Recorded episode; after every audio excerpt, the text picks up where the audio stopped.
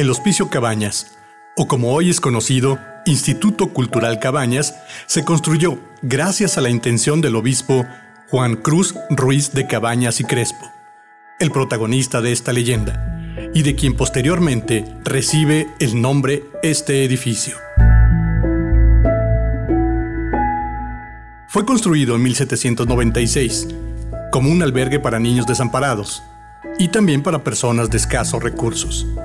Con la edificación de esta obra en el año de 1810, abre sus puertas como Casa de la Caridad y Misericordia de Guadalajara, cuya finalidad fue admitir ancianos, enfermos, pobres, lisiados, pero sobre todo a niños huérfanos, para proporcionarles atención y una esmerada educación.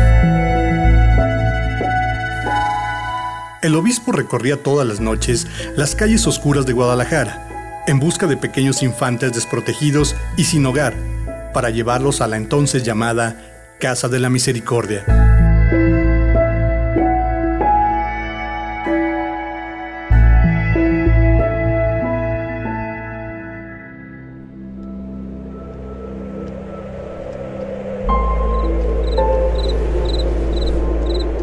La calle está muy sola y la noche es demasiado fría como para dejar a alguien desamparado. Debe haber alguien que necesite ayuda y refugio. Ahí en el puente está alguien. Lo invitaré a pasar la noche en la casa de caridad y misericordia. Buen hombre, venga conmigo. Venga acá. No pasará frío ni hambre. Venga, no se quede ahí parado. Eres una persona muy buena. Siempre oras y además acabas de construir una casa para la gente más pobre. Quiero decirte que esa casa va a ser destruida. Habrá guerra y destrucción. Esa casa será tomada para fines bélicos y muchos inocentes morirán ahí. Esas palabras no pueden venir de nadie más que del mismísimo demonio. No te pongas así. Solo he venido a ayudarte. A ofrecerte un trato para que eso no suceda. Eso jamás. Vete. Déjame tranquilo, no quiero nada contigo. Espera, espera. Lo único que tienes que hacer es arrodillarte ante mí y esa casa quedará a salvo. ¿Qué dices? ¿Estamos tratados o no? Por la sangre de Cristo, aléjate de aquí, Satanás. No sabes lo que acabas de hacer. Te vas a arrepentir.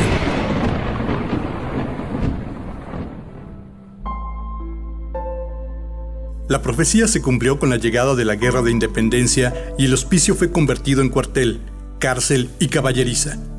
No lo destruyeron, pero tuvo otros usos durante 18 años. Cabañas murió en 1824 y nunca lo vio trabajar como él hubiera querido. En 1829, el hospicio regresa a ser un lugar para niños desprotegidos.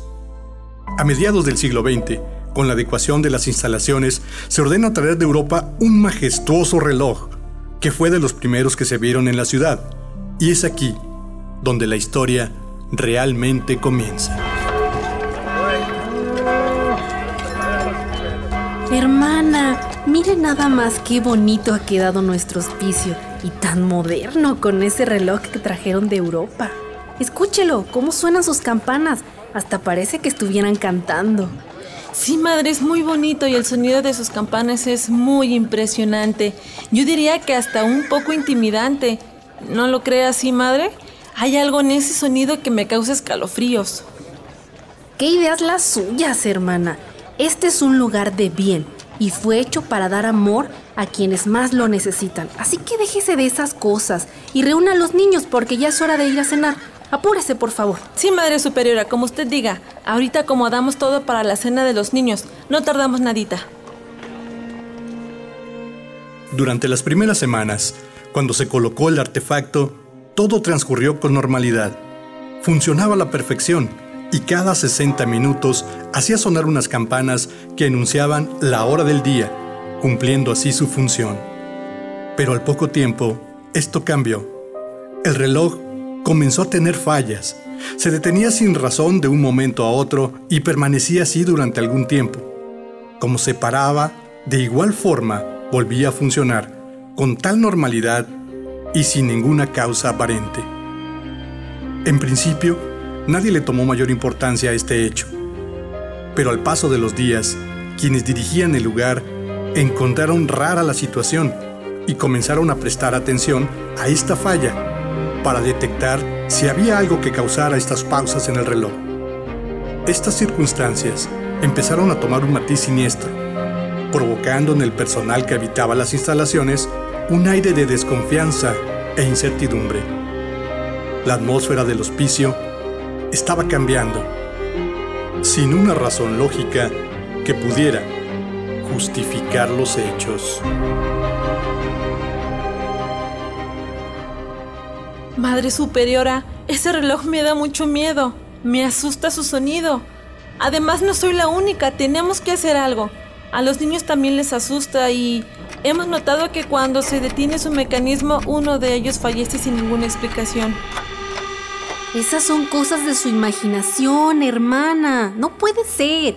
Seguramente falla por alguna otra razón. No es más que una simple coincidencia. No debe tener miedo. Es solo un reloj una máquina que está a nuestro servicio. No, madre, le digo que sí tiene que ver con lo que está pasando con nuestros niños. Desde que trajeron ese reloj, hemos perdido más niños que en los años anteriores. Además, ya van varias veces que lo vienen a revisar y no le encuentran ninguna falla en el mecanismo. Mire, ya deje de decir tonterías y váyase, déjeme descansar un rato. Aparte necesito hacer oración y pedir por usted para que esté más tranquila y no ande por ahí diciendo esas cosas y asustando a los niños. Pero madre, lo que le digo es cierto, ya verá cómo vuelve a pasar. Mejor váyase a descansar, madre. Me pone de nervios. O vaya a ayudar a las otras hermanas. Luego retírese reflexiones sobre esas cosas porque no sé de dónde está inventando eso. Como usted diga, madre. Pero ya verá cómo sí tengo razón. Tiempo después, al observar con atención la falla que tenía el reloj, varias de las monjas del hospicio se percataron de un aterrador suceso que les heló la sangre. Cada vez que el reloj detenía su marcha por unos momentos, lo hacía también el corazón de uno de los niños albergados en este lugar. Las circunstancias de las muertes eran distintas, pero la hora siempre coincidía con el cese de la marcha del reloj. Se lo dije, Madre Superiora. Vea cómo el reloj acaba de detenerse sin ninguna razón y al mismo tiempo ha fallecido otro de nuestros pequeños. No podemos seguir así. Dios mío, no puedo creerlo. Justo cuando se escuchó la campana del reloj, este pequeño dejó de respirar. Debe de ser por la maldición que el diablo arrojó sobre esta casa cuando el obispo que Dios tenga en su santa gloria, Juan Cruz Ruiz de Cabañas, se negó a arrodillarse frente a él.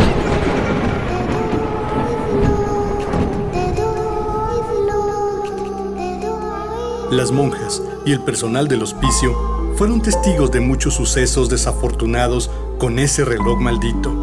Incluso, hay quien asegura haber visto en la parte superior del reloj al mismísimo demonio colocando su tridente en el mecanismo para detenerlo cuando se le daba la gana. Y después, sin más, con una risa estrepitosa, desatorar su tridente para dejarlo continuar su marcha. Es por eso que todos los relojeros que acudieron a tratar de reparar el reloj nunca encontraron su falla.